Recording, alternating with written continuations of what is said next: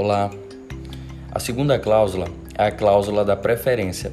É aquela pela qual o comprador de um bem móvel ou imóvel terá a obrigação de oferecê-lo a quem lhe vendeu, por meio de notificação judicial ou extrajudicial, para que este use do seu direito de prelação em igualdade de condições, ou seja, tanto por tanto, no caso de alienação futura.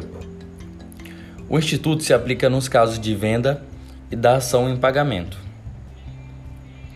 É, de início, o artigo 513, parágrafo único do Código Civil, traz o prazo de extensão é, temporal máxima, que é o prazo de cobertura, ou seja, a preferência somente abrangerá o prazo de 180 dias para bem móveis e dois anos para bem imóveis.